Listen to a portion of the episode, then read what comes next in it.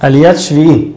En síntesis, Moshe les dice, si cumplen con la voz de la Kadosh entonces van a llegar todas las bendiciones, y si no lo hacen, entonces van a llegar todas las maldiciones.